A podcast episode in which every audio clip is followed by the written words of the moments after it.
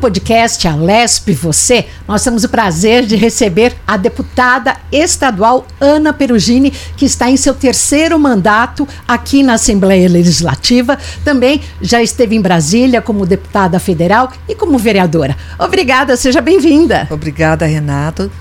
Obrigada pela oportunidade e o local Tá muito bonito. Eu que vim de, no passado não era assim, viu? Não, e a senhora está longe há quanto tempo aqui, já que os seus mandatos não são contínuos?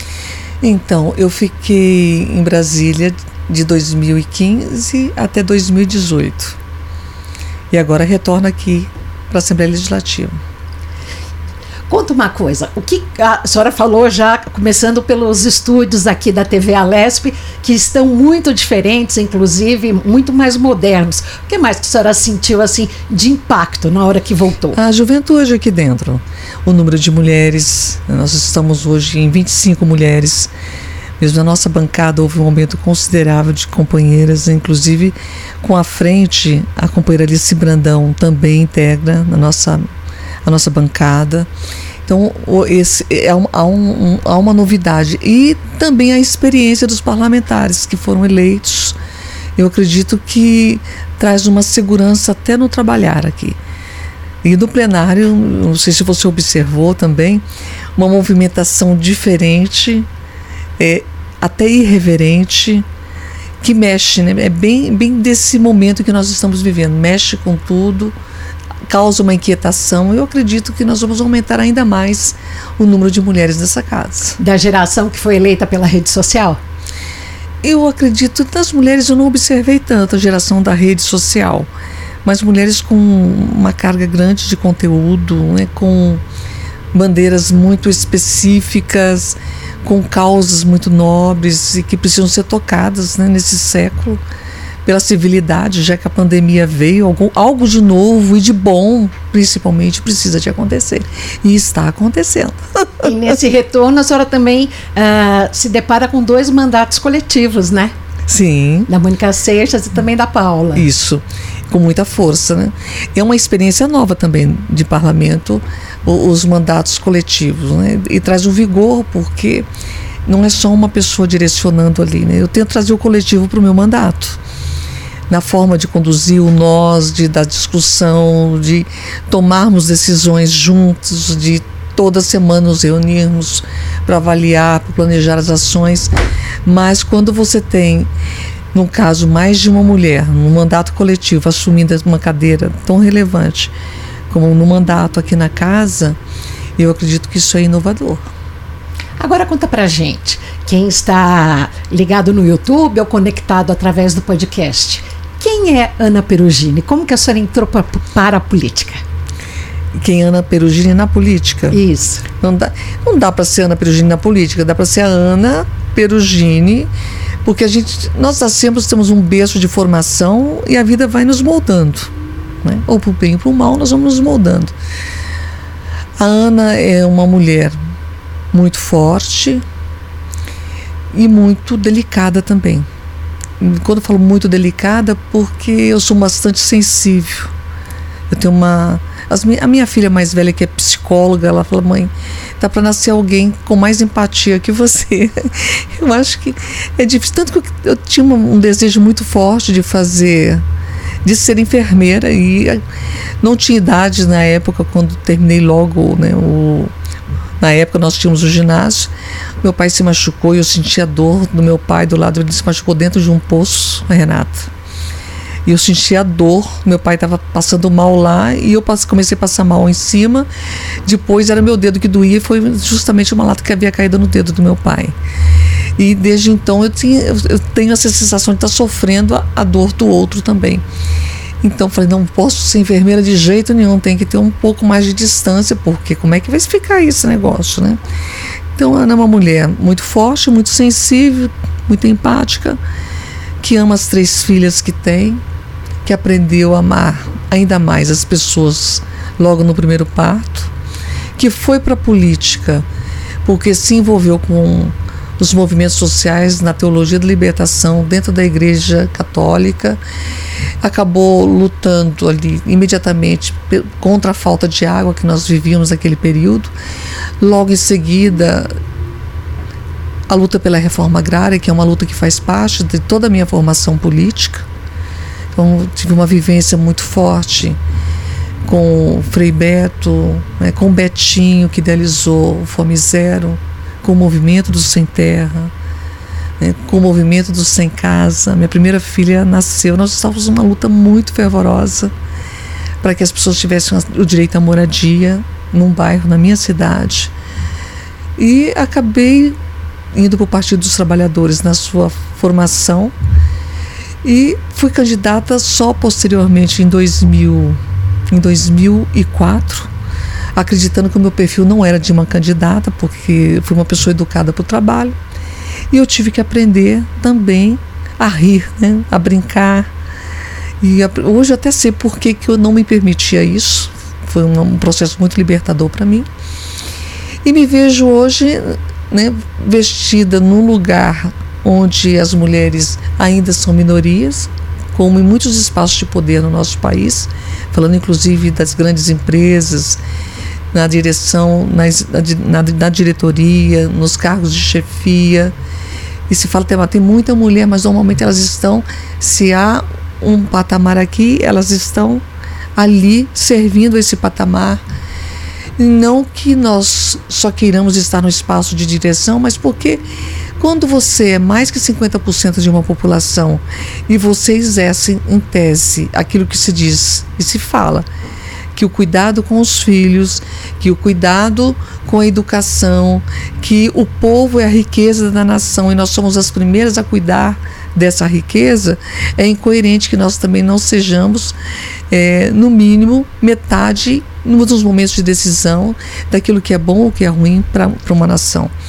Então me vejo vestida hoje numa pele, uma, uma pele que no nosso país traz, traz privilégios, né, em detrimento daqueles que historicamente construíram riquezas ao longo, ao longo desses anos para que nós chegássemos até aqui, que são as mulheres e os homens pretos, né? aqueles que passam a sofrer um processo de inclusão por conta de uma grande luta, então tenho consciência disso. E entendo que a política nesse momento precisa de mais civilidade. Daí eu vou aquilo que você me perguntou no início. Muita gente se elegeu por conta das redes sociais. O perigo não é, não é se eleger pelas redes sociais, o perigo é tentar fazer disso aqui a rede social e criar factoides muitas vezes para aumentar o número de curtida, o número de seguidores e nós temos visto né, na nossa sociedade o reflexo disso na violência, no desrespeito. É um novo momento, né? É um novo momento. Então esse espaço aqui é um espaço de resgate também. Se gerou e gerou. Porque quando você vê um líder cometendo atrocidades, e você começa a pensar assim, poxa vida, né? Mamãe e papai me ensinaram que não pode fazer isso. Aí você vê, né, na sua adolescência, você vê na sua juventude, o líder fazendo isso, ó, se ele faz é porque está correto, ele é líder, não é? Está num espaço de liderança. A sociedade perde, ela começa, ela perde a sua consistência. Até porque, eu estou falando muito? Não, por favor. Até porque nós temos uma nós vivemos numa cultura que é a cultura do patriarcado hoje, num sistema capitalista onde o lucro é por demais ou o mais importante, não é? E uma educação que vive a, a, a serviço desse sistema. Então, inclusive a, a reforma né, do ensino médio mostra muito claro isso. E nós lutamos para que essa reforma não aconteça, porque nós precisamos de resgatar valores. Então tem muita, tem muita coisa acontecendo e esse espaço é um espaço de muita responsabilidade. E quem vai para um espaço como esse e não assume sua responsabilidade está contribuindo para que haja violência. Em todos os sentidos. Em todos os sentidos. Começando a violência doméstica. Também, com certeza. E depois agora uma violência escolar que preocupa bastante. Claro, claro. E como profissional do direito, eu penso que há coisas que nós não podemos aceitar mais no nosso país. Você, sabe que há uma lei que proíbe o fascismo no nosso país. Né? Então não se trata de, de ser condescendente com esse tipo de atitude no nosso país, de você e a falta de investimentos para gerar um, valores novos na educação. Então, quando você resolver, aí vem uma vem um posicionamento que é um posicionamento meu. Quando você fala assim, olha, vou impedir que aconteça violência na escola, colocando mais polícia na escola. É importante ter polícia na escola. Olha, em horário de, em horário de entrada e saída de alunos, né, você ter que ficar driblando com os carros é por demais perigoso. Né? Em, em, horário noturno, você proteger a vida das pessoas que estão entrando, isso é, é necessário. Agora, nós precisamos de ter mais que isso para inibir a violência. É preciso ter consciência, é preciso ter acesso a, a tratamentos, né? porque nem tudo é só um nem tudo é só um problema psicológico, nós estamos caminhando para uma doença, né? para transtornos. E muitas famílias não têm acesso a um psiquiatra, não têm acesso a um tratamento psicológico. Então nós precisamos de uma não estrutura. Não tem conhecimento. Nós precisamos de uma estrutura dentro da escola. Daí também já vem emana um outro, uma outra concepção em relação ao local da educação. Né? Porque muitas vezes você atribui ao professor né, uma tarefa que não é dele. Mas muitas vezes as famílias que não você falou não têm o conhecimento, né, elas não interagem com a comunidade escolar também. Né? Então, para que uma criança vá bem, um adolescente vá bem na escola, é preciso a participação da família. Não tem como não ter participação da família na escola. E minimamente nós precisamos, eu até penso, nós precisamos de fazer alguma coisa em relação à anamnese, um questionário para quando você vai receber alguém numa escola. É preciso saber como se dá a relação familiar. No dia eu estava numa reunião de mulheres, né? E nós estávamos conversando é, sobre um problema que ocorreu e aí uma, uma, uma, mulher colocou, mas é muito é constrangedor perguntar, né? Se já sofreu violência doméstica, que, que tipo de violência? Eu falei, por quê? Aí todo mundo parou e olhou, mas por quê? Ué, é, tem gente que não consegue falar. Falei, antes nós não falávamos porque nós sentimos vergonha, porque isso era atribuído a nós. Porque nós começamos a falar e começamos a enfrentar e criar condições de enfrentamento, nós começamos a atender e entender que nós sentimos medo. Agora, nós entendemos que nós precisamos de sair do medo, senão nós vamos difundir cada vez mais essa cultura. E enquanto não houver, né, objetivamente, uma pergunta: assim, é, tem, tem alguém que é diabético na família? Sim ou não? Já sofreu violência? Que tipo de violência? Né? Precisa de ter. Então, nós precisamos de começar a ir quebrando esses tabus, né? Quebrando essas ideias preconcebidas para, de forma bem objetiva, começar né, a banir esse tipo né, de cultura e parar de acharmos que nós vamos resolver isso, né? Colocando uma tela de proteção, porque a tela de proteção, enquanto ela estiver ali, né, quando você não alcançar além da tela, ela está ali, mas ela vai estar ali para sempre. Né? Você vai ter o tempo todo um policial andando com você? Não. Não. Então nós precisamos de dar uma condição de mudança na sociedade. Não tem outra forma. Para isso tem que ter psicólogo, para isso tem que ter assistente social, para isso que tem que ter uma interação com a família. Reciclagem a família, dos professores. A, a, e olha para você, nós somos de certa forma, né? Não cabe muita a, a inocência no, nas instituições. Quando você tem, por exemplo, um professor chega, como é que ele foi até uma delegacia se era um menor? Então teria que ser acionado o conselho tutelar. Vamos colocar assim. O que deve o conselho tutelar nessa, nessa condição? Ah, não, mas ele foi numa delegacia. Ah, tá. E, em relação ao aluno que estava na escola, qual foi o encaminhamento em relação à escola e em relação aos pais? Né? Para que não se chegasse a vias de fato numa numa situação que você percebeu que havia um comportamento ali que era um comportamento exacerbado. doloso, exacerbado de violência. Né? Então, nós precisamos de tomar um pouco mais de cuidado, porque uma coisa é, não, eu não vou fazer, é bobagem, eu não tenho esse direito. Eu simplesmente não tenho direito. Há que se ter um protocolo. Um protocolo de resposta para inibir aquilo que vem acontecendo. Não é? Então, eu acredito que nós estamos caminhando. Eu, eu sou uma. Eu encontro muitos fleumáticos e falo assim, não, eu sou né, uma otimista esperançosa. É, eu quero melhorar, eu acredito que a sociedade precisa de melhorar e tem muita gente querendo melhorar. Você me deu a, a oportunidade de tratá-la assim. É, Ana, é, em relação à questão da, dos movimentos sociais que você tanto trabalhou e continua trabalhando, e também as mulheres. O que, que você traz de projeto, ou pronto, ou com a ideia de apresentá-lo no plenário para ver então torná-lo lei? Olha, em relação, em relação às mulheres, eu acredito que nós não podemos agora. Nós já temos sancionado a lei que determina a obrigatoriedade da abertura das delegacias de de as combate mulheres, é, 24 horas. As DDMs 24 horas, não só 24 horas, né? É 24 horas ininterruptamente. É sábado, de domingo, é, não tem, é feriado, enfim, vai funcionar. Né? Ah, onde não tem delegacia da mulher? Tem uma delegacia de polícia civil, não tem? Nessa delegacia, nós precisamos de ter uma sala. Um tratamento e um, e um, tratamento específico. Ela não pode mais ser lavar um boletim de ocorrência, por exemplo, ali com outras pessoas assistindo, o que revitimiza né, a vítima de violência doméstica. Nós não podemos alterar ao lado do, do agressor. Não é? Então, eh, nós tivemos um, uma evolução, uma evolução aí. Agora nós precisamos de buscar até delegacia minimamente a cada 50 mil habitantes. Nós não temos isso nem num estado rico como o nosso. Nosso estado é tão rico.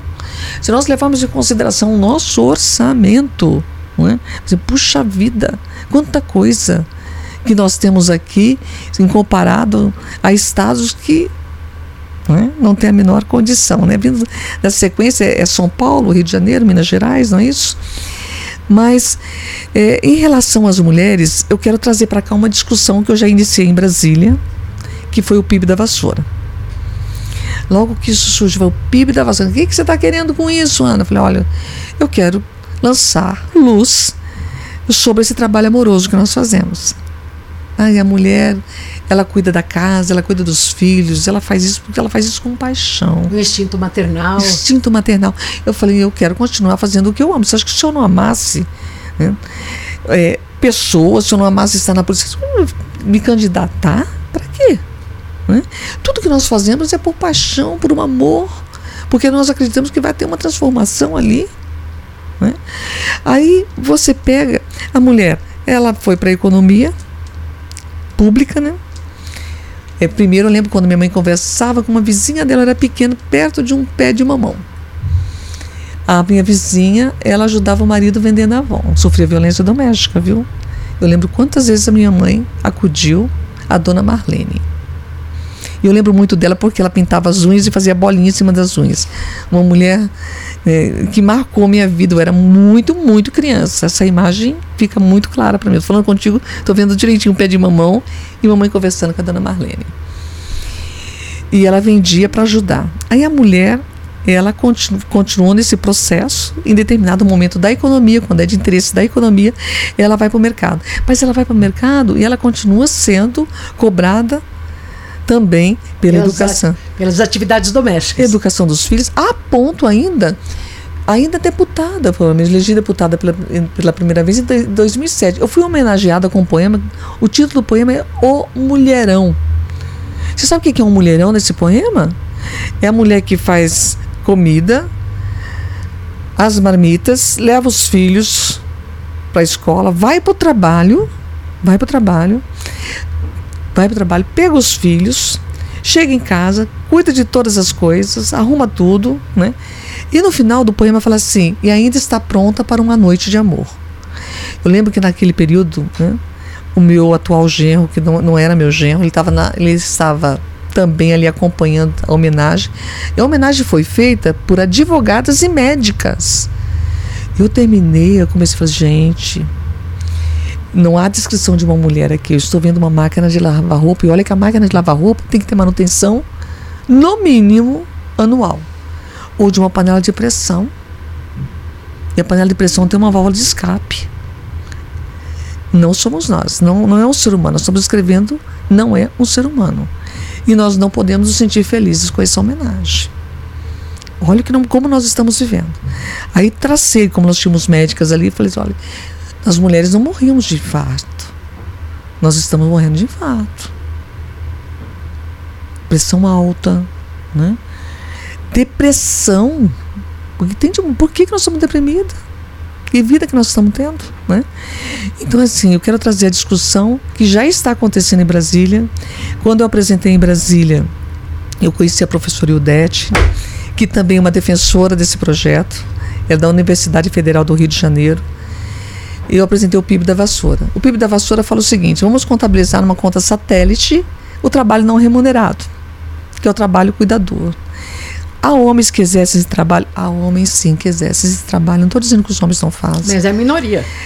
E numa, num percentual tão ínfimo, tão pequeno, enquanto que nós ficamos com uma responsabilidade maior. Né? E o que, que nós queremos fazer? Nós vamos contabilizar. Como é que você faz isso? O IBGE. O IBGE. Tem como mensurar? Claro que tem todo o trabalho no nosso sistema tem como ser mensurado. Mas e aí como seria feita a distribuição? Numa conta satélite, para que nós cheguemos ao PIB. Porque o nosso trabalho não está contado. E eu escutei, Renata, durante, na, durante a 55 legislatura em Brasília, teve a proposta da reforma previdenciária já lá. Né? E eu escutava pelos corredores que nós queríamos direitos iguais, mas que na hora de aposentar nós queríamos ser tratadas diferentes. E eu já tinha, naquele período, já tinha todos os dados do nosso trabalho a mais. A mais. Eu, falei, muito, eu fui muito claro, eu quero ser tratada igual, eu quero, ser aposentar, eu quero aposentar com a mesma idade. Mas eu quero ser tratada da mesma forma na sociedade. O cuidado dos filhos não é só meu. O cuidado da casa não é só meu. Então, nós vamos conversar. E eu lembro que o presidente do IBGE, naquele período, participou de um seminário. Eu tive que me ausentar do seminário. tive que me ausentar do seminário, porque fui, foi justamente no dia que eu, que eu tive que comparecer no México para apresentar o projeto na ONU Mulheres. A Argentina hoje já aplica esse projeto. Porque a senhora também foi presidente, você foi presidente do Conselho dos Direitos em Defesa da Mulher, é, né? Isso antecedeu. Isso antecedeu. Eu fui até o México, apresentei o projeto. Interessante que a Argentina aplicou o projeto. Hoje, o tempo que a mulher é, despende voltando, ela está na vida privada, está na vida pública trabalhando, ela volta para a vida privada. Para o cuidado dos filhos, esse tempo ele conta para a aposentadoria dela. No nosso país, sabe o que acontece com esse tempo? Nós deixamos a vida no trabalho, fora de casa, voltamos para cuidar do filho dentro de casa, não, não dá para voltar agora, eu vou ficar. Quando nós retomamos o nosso trabalho, nós estamos defasadas porque o tempo passa. Hum? E nós não conseguimos reassumir a mesma posição da carreira que nós tínhamos antes.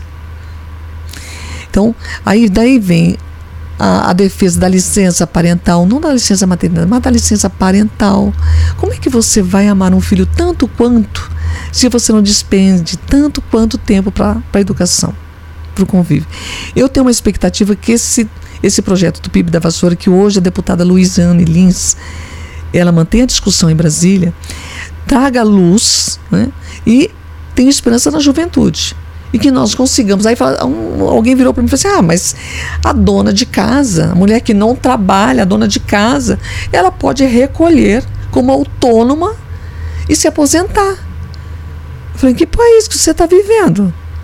Quando foi que uma mulher que ficou em casa cuidando dos filhos no nosso país, eu não estou discutindo Estados Unidos, não, estou discutindo Brasil. Quando foi que uma mulher que ficou em casa cuidando dos filhos, cuidando da casa, né? ela conseguiu pagar um carnê de autônoma dela? Essa é a pergunta que tem que ser feita. É? E isso traz luz, essa invisibilidade, porque é muito triste a invisibilidade que nós vivemos. Né? Você vê uma mulher né, com um, dois, três filhos. Às vezes os casais fazem uma opção de ter um filho a cada quatro anos, um filho a cada dois anos. Né? E você ouvir dela, numa fila, né, qual que é a sua profissão? Você assim, olha, eu não trabalho. Eu não trabalho, eu só, só tomo conta da casa. Eu tenho certeza que você já ouviu isso. Sim, claro. Ou, do lar. Ah, eu sou do lar. Pode colocar do lar aí. É. Como é que pode? Eu, eu, eu fico olhando e falando, meu Deus, que país que nós estamos vivendo. Quando é que nós vamos acabar com essa desigualdade, com essa invisibilidade que nós sofremos? Eu espero que isso um dia aconteça. E com certeza o PIB da Vassoura vai trazer luz a esse tema, como a Lei Maria da Penha trouxe também a violência doméstica. Então, a, um projeto que a senhora já tem pronto e quer vê-lo implantado, é a questão do PIB. E depois como é que é feito? A conta é satélite, mas depois como é que é feita a distribuição às mulheres? Assim como é feita a contabilização do que nós produzimos no comércio, do que nós produzimos na indústria, em bens e serviços. E a partir de que idade que seria distribuído? O censo, o censo vai na sua casa, ele pergunta quantos filhos você tem, não pergunta? pergunta quais são os equipamentos do domésticos. Não pergunta. Ele pergunta se você tem alguém que ajuda nos afazeres. Não pergunta? Não. Não. o IBGE já fez isso em cinco estados do Brasil. E o IBGE, nesses cinco estados, levantou que o que nós produzimos chega a ser o que a indústria brasileira produz. Não, mas eu entendi. Mas a, a questão da, da entrega do, do dinheiro para essas mulheres que, que. O reconhecimento disso pode ser dado contabilizando a nossa aposentadoria. Então seria a partir de determinada idade. Ué, a partir de determinado cuidado. Porque se o Estado não faz, alguém tem que fazer. E quem é que está fazendo? E como é tratado hoje quem faz? Não? Essa é uma questão que tem que ser colocada. Essa é a pergunta. Nós estamos felizes desse jeito? Nós estamos felizes ouvindo que nós queremos diferenças nas horas oportunas? Hum? Então, eu acredito que não. Eu acredito que nós gozamos de inteligência, de vivacidade, de força, de sabedoria e temos um dever, um dever, uma missão a cumprir. Né? Eu espero que, espero que um dia, como nós lutamos para que nós tivéssemos a vacina do HPV, para que todas as mulheres e hoje alcança todos os meninos e todas as meninas na rede pública do Estado, eu espero que um dia nós não tenhamos mais violência doméstica. A pandemia mostrou que há um julgo econômico que determina também a violência. Quando nós precisamos ficar confinados em casa, nós sentimos isso. E há uma carga cultural que determina que o homem precisa ser alfa para ser homem. Aliás, eu posso sugerir um filme aqui? Sim, claro. Por favor. Gente, quem não assistiu, é muito engraçado. É uma minissérie rapidinha. Homens Alfa. Vale a pena para entender um pouco o que é a cultura do patriarcado. E como o homem age, como a mulher age numa cultura como essa. Não é com o Fábio Porchat? Olha, agora você me pegou. Porque eu vi uma, uma série nacional é, semelhante a essa com o Fábio Porchat também, o pessoal do Porto dos Fundos. Não, não é essa não. Acho que, se eu não me engano, ela está numa plataforma, não lembro se é Amazon Prime hum. ou se é Netflix, mas é muito interessante. É uma, vale a pena até assistir em família. É uma minissérie, é, é bem rapidinho, mas você vai rir muito no final. Você, puxa, não tinha pensado nisso. Repete então, por favor. Homens Alfa. Homens Alfa. Vale a pena. Depois, olha, procura, Renata, depois você me conta. Deputada, você está preparada para uh, eh, dialogar, debater com os homens, uh, inclusive os mais longevos que estão aqui na casa? Olha, eu acredito que o ser humano não está sempre pronto e nunca está pronto. Mas o que nos paralisa é o medo, né? Sabe que a Bíblia fala isso, né? Foi repetido todos os dias, né? Não tenhas medo, não tenhas medo, não tenhas medo. Eu sei quem eu sou, né? Sou um ser humano e eu sei o que eu devo fazer.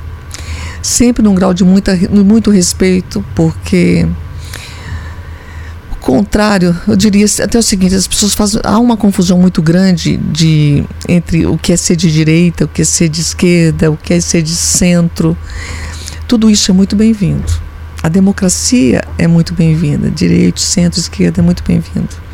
O que não é bem-vindo é o fascismo, que é a apolítica, que é olhar para outro ser humano como se ele não fosse ser humano.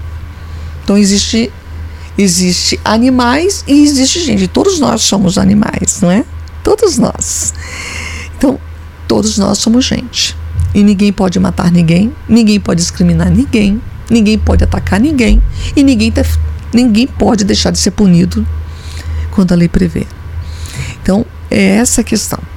Então, dentro, dentro de esquerda, centro, direita, não tem problema. A gente conversa, o que a gente não pode tolerar é a intolerância. Tem um limite. O meu limite é: eu não tolero a intolerância. Eu não me permito isso. Eu não me permito achar que isso é normal e natural, porque não é normal, não é natural, não é civilizado. A normatização de muitas questões hoje em dia, né? É, começa a ser repetido. Né? No meio jornalístico, eu perguntei se era para esse jornalismo. Por exemplo, você não noticia um suicídio, né? porque você sabe que isso gera um efeito em cadeia. Porque cada ser humano né, tem, recebe da família. Hoje a ciência mostra que recebe também dos seus, dos seus ancestrais, né, já está provado na ciência. Cada ser humano recebe da sua cultura. Você começa a noticiar, você sabe que isso pode ter uma repercussão. Assim como a violência escolar, né? que diz que o, no caso que nós tivemos no, no, mês de março, havia há imagens e eles pediram, por favor, para não se, não se propagar as imagens, porque senão isso acaba dando ideia para os. Acaba, acaba dando ideia, ideia para os. Você lembrou uma coisa que é muito importante. Nós temos um jogador de futebol que está preso na Espanha. Daniel Alves. Crime, estupro. Né? Na Espanha tem um movimento que não é um movimento nosso. E tem um outro no Brasil que foi condenado na Itália, mas que está solto no Brasil, que é o Robinho, né? Agora, eu olho que coisa mais interessante essa, tanto da lei como da cultura na Espanha. Né? Por, por um episódio que aconteceu na Espanha. Aqui nós temos o um movimento não é não. Na Espanha nós temos um movimento só sim é sim. É muito interessante isso, porque não há dúvidas aí. Ah, como é que eu vou saber? é muito simples. Só sim é sim. Porque houve até uma alegação, né? uma alegação, ah, mas estava assim, estava assado, né? Não, só sim é sim. E acabou a conversa. A outra questão é que todos estão imbuídos em acabar com essa violência. Então, quando acontece, aconteceu o fato, o segurança do local, né? As pessoas do local tomaram providência. Ninguém ficou com medo de fazer aquilo que deveria. Pelo contrário, feito. acolheram a vítima. Acolheram a vítima. Então, é, essa é uma questão interessante que nós precisamos trazer também para essa cultura de combate à violência. Né? Nós, é, eu, quando eu comecei a tratar dessa questão aqui, tinha uma frase que eu gostava muito: em briga de marido e mulher, a gente coloca a colher. Ah, que é assim, em briga de marido e mulher a gente coloca a colher. Aqui tem um projeto que eu, vou, eu quero trazer, que já foi apresentado na casa, ele foi arquivado porque ele não foi votado, que é a lei da paternidade responsável. Lei da paternidade responsável. Responsável. Por que lei da paternidade responsável? Porque nós temos uma praxe que é a seguinte: quando você tem um filho que não é reconhecido pelo pai ou pelo suposto pai, a mulher vai até o cartório de registro civil e faz o registro desse filho, né? E o, quando o, o cartorário recebe, a senhora sabe quem é o pai? Sim, eu sei. Né? O pai é o João. Vamos colocar assim, o pai é o José. Né? O que, que o cartorário faz? Ele lavra o registro de nascimento da criança e coloca três pontinhos nos avós paternos e nos avós maternos. Ele pega todo esse procedimento e envia para o juiz corregedor do cartório de registro civil. Lá é feito uma, é a autuação do procedimento, né, que não é um processo, é um procedimento, e o suposto pai, ele é chamado, notificado para comparecer em cartório para dizer se ele é pai ou se ele não é pai. Então, de posse, de posse, chegando até lá, há uma certidão que é expedida dizendo: olha, o José compareceu e diz que não reconhece Maria como filha. Ponto. Ah, ó, reconhece, pronto, reconhece. Aí volta para o cartório de registro civil, por determinação ju judicial, e a certidão passa a constar o nome do pai e os avós paternos. Se ele diz, não, eu não sou o pai, eu não reconheço, o que acontece? O juiz vai para o juiz, aí o juiz vai dizer assim: olha, intime-se para para comparecer, para prestar exame de, de, de, de DNA tal. Isso leva em torno de três anos. Se o pai não quiser, ele fica enrolando isso. Porque ninguém é obrigado a prestar prova contra si. O que eu estou propondo é que haja um movimento inverso. A Constituição diz muito claro que eu tenho que proteger o menor, que é a parte mais frágil. Então eu quero proteger o menor. A mãe vai chegar no cartório de registro civil, ela vai dizer assim: o José é o pai. José é o pai. José. É o pai. O que acontece? Como o pai não estava presente e como ele, ela diz, ela disse, ah, ele é o pai e pronto, não é? Ele não quer reconhecer, mas ele é o pai. Ele vai fazer todo o procedimento e vai mandar para o cartório essa autuação. E o cartório vai notificar para que ele compareça. Para que ele diga, olha, ela disse que você é o pai. Aí você, sim, eu sou. A certidão já está pronta. Eu não sou pai coisa nenhuma. Ah, não é pai? Então, vamos fazer o exame de DNA? Na hora. Expede-se. Aí o processo vai ser mais sério. Aí já vieram para mim assim: ai, mas a mulher pode estar tá mentindo. Ai, mas a mulher. Falei, gente, código penal. É crime falsidade ideológica. É crime falsidade documental. Quantas mulheres vocês acham que vão cometer esse crime? Ela vai responder criminalmente. Mas há uma implicação muito séria. Tem implicação no, no, no direito a alimentos. Né? Porque você imagina uma criança levar três anos para ter direito a isso? O quanto que a mãe teve que se virar para. Então, aí fala assim: ah, mas vai responder. A mulher vai responder. A mulher que faltar, faltar com a veracidade, ela vai responder. E eu vou lhe dizer: nós não podemos pautar nenhum ordenamento jurídico por minoria. Nós precisamos de levar em consideração aquilo que acontece massivamente na sociedade. Né? Nós é, é, caso raro, raríssimo. Eu falei, não podemos pautar por minoria, mas nós não podemos pautar por aquilo que é esporádico, por aquilo que é raro. Nós precisamos nos pautar por aquilo que precisa ser feito. Nós precisamos defender a criança.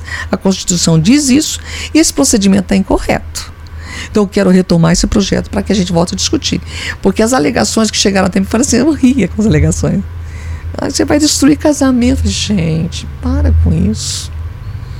Ninguém destrói um casamento que é sólido, como a notícia de um filho fora da relação conjugal, se houver diálogo e responsabilidade. Pela experiência que, que você tem, a violência doméstica acontece mais em famílias de baixa renda ou de média e alta renda? Todas. Todas. Não, inclusive há uma lei agora que nos condomínios. Sim, os síndicos eles são obrigados a denunciar a violência. Sim. Então, em todos, o que as pesquisas mostram que as mulheres, né, as mulheres pretas na nossa sociedade, elas sempre sofrem mais violência, sempre sofrem mais violência. Também a violência doméstica. Né? Elas estão mais vulneráveis. E faixa etária? Normalmente as mulheres mais jovens. Eu não tenho um número aqui específico para te dar, mas as mulheres mais jovens. Eu até estranhei e falei da e brinco muito com aquela. Tem um livro que eu gostei muito de ter lido, bem lá atrás, na minha adolescência ainda. Eu li Síndrome de Cinderela. Falei, cara, depois eu li Síndrome de Peter Pan. Mas essa questão da Síndrome de Cinderela. E depois, mais aqui na frente, que é um livro que eu recomendo a leitura, dei de presente para várias amigas, insisti com as minhas leia esse livro, leia esse livro. Que é um livro que eu vou fazer, meu padre Fábio de Mello o padre Fábio de Mello, que é antropólogo também, ele escreveu um livro, Quem me roubou de mim? Quem me roubou de mim? Esse livro mostra como você é é tirada de você. Como você passa a não acreditar na sua intuição, na sua percepção, na sua racionalidade e nem naqueles que estão perto de você e passa a acreditar naquele que está lhe tirando. É muito importante que a gente tenha acesso a leituras e a bons livros, né? Para conhecer. Eu acredito que justamente a pesquisa mostra mulheres mais jovens, porque ainda é, ainda há, não há força suficiente para saber quem se é. Eu acredito nisso. Há violência, sim, nas mulheres maduras, nas, há sim, mas a pesquisa mostra a faixa etária, que é uma faixa etária ainda de uma experiência média ou menor ainda que a média. Então nós precisamos muito de nos socorrer de nossas mães, nos socorrer das pessoas mais experientes da nossa família, no nosso círculo. E acima de tudo, percebeu que aquilo não lhe faz bem. É difícil por conta, às vezes, também da dependência econômica, né? É. Olha, eu acredito que a dependência econômica é uma, é uma forma de prender. É uma forma de prender. Mas. De mascarar. Mas a, a maior prisão não é essa. A, a, dependência, tanto que a Lei Maria da Penha fala da violência patrimonial, da violência moral, da violência psicológica, porque tem diferença. Tanto a psicológica foi agora para o Código Penal. Eu acredito que é dando uma, uma conotação mais eficiente porque ficava uma, ficava uma mistura ali, porque nós, os juízes, muitos juízes aplicavam, é, não conseguiam aplicar a pena à violência psicológica porque ela não estava ali conceituada no Código Penal. Já a violência moral, que cai nos crimes contra a honra, né? calúnia, e difamação, já estava tipificado ali. Mas eu acredito que muitas vezes, numa relação amorosa, não é para alguém diminuir você. Muito pelo contrário, uma relação amorosa, você coloca o outro para cima, né? Sim, você quer mais aquele outro oh, que seja melhor. Então, esse livro ele retrata bem como começa esse processo, vale a pena a leitura. Agora, deputada, aqui no podcast Alesp e você, nós vamos para um bate-papo descontraído, um ping-pong. Quais são os seus hobbies? Hobbies. Eu gosto muito de ler, brincar com meus cachorros. Né? Quantos? Ai, menino. eu tenho duas. Eu tenho uma cachorrinha que eu adotei há mais ou menos, aproximadamente há uns sete meses. Tem um vira-lata que é enorme, enorme, enorme, tá com mais de 30 quilos agora, ele é enorme, que é o Spike, que está aproximadamente há dois anos e meio comigo. Tem o Tandy e o Tonho, um de cada filha. Hoje, por exemplo, se for na minha casa, tem quatro cachorros. Quatro cachorros estão na minha casa hoje. E as três filhas, três filhas formadas já? Não, uma delas tem 15 anos. Tenho uma que já terminou uma graduação, já está terminando a segunda. E, e a, a, do meio também já está terminando a graduação. E a, e a educação que a senhora dá hoje para essa uh, adolescente de 15 anos é diferente da que a senhora deu para a mais velha? Olha, para minha filha de 15 anos, eu tenho que incentivá-la a estudar. A minha filha de 15 anos, ela é negra. E ela não gosta muito de estudar. Eu falo para ela o seguinte, falei, filha, você pode ser o que você quiser, mas estuda. Decide ali o que você vai querer, porque você está morando no Brasil. Fala isso para ela. Não é? Você está morando no Brasil, você vai sofrer muito preconceito. Para quem nos, nos, escuta pelo o podcast pelo Spotify, a deputada Ana, uh, ela é loira, clara e loira. Então você vai sofrer muito preconceito. Eu já enfrentei situações com ela assim, de estar quando era pequenininha ainda, estava com uns três aninhos, ela chegou para mim, eu tive a graça de tê-la. Eu a conheci com dois anos e quatro meses, com três anos ela estava comigo. Eu já passei por situações de constrangimento em estacionamento, de alguém, de alguém tocar no pé dela com um sapatão, sabe? Fala, que menina linda, né? Normalmente você toca no rosto de uma criança, né? Ou você olha com carinho e eu chamei a atenção da pessoa.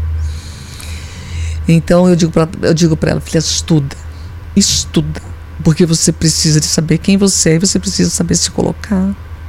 Né? Não vai ter porta que se feche para você, estuda. Ai, manhã, mas eu quero trabalhar só com, eu quero trabalhar com moda, mas estuda. Vou te dar a condição de você trabalhar com o que você quiser, mas estuda. Comece a adquirir esse hábito de, de gostar. Eu estou nessa luta com ela, viu? E o que, Não que é compete com esse com a luta do, do querer que ela estude? Desculpe, não O que, que compete? São as telas, as redes sociais. Olha, principalmente o celular, que tem uma regra muito clara.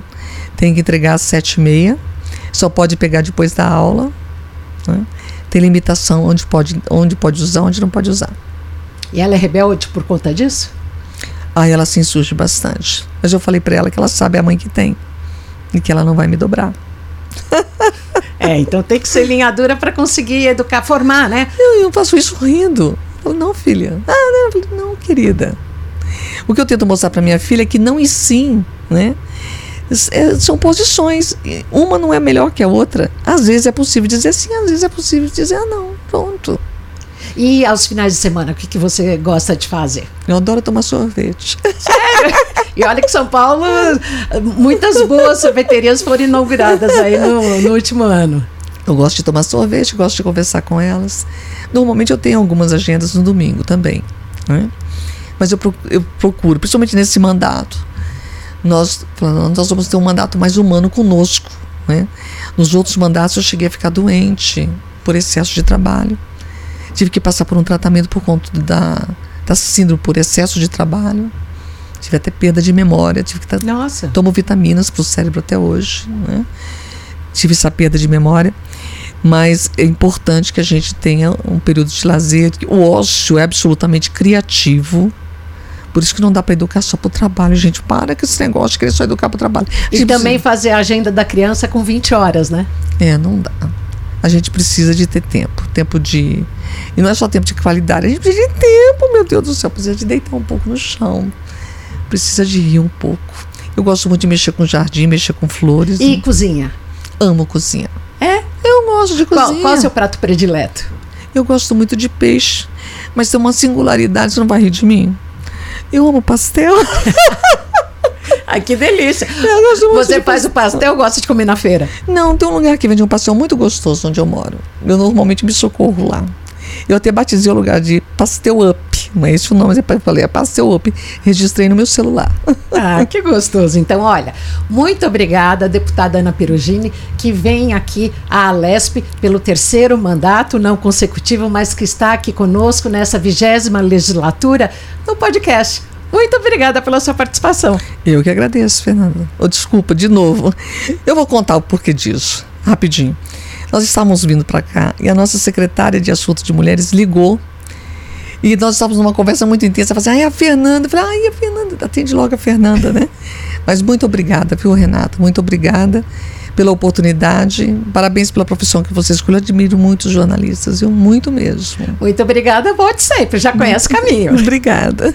Aqui no podcast Alesp e você tivemos o privilégio e o prazer de conversar com a deputada do PT, Ana Perugini. Nós temos todo um time aqui no podcast que vai ao ar sempre com um novo episódio, às segundas, quartas e sextas, no Spotify, no YouTube e também na TV Alesp às terças e quintas. Acompanhe a nossa programação. Então, e o time que hoje fez esse podcast é o Vinícius Gonçalves, o Sibelius Toledo e também o Renan Augusto. Muito obrigada.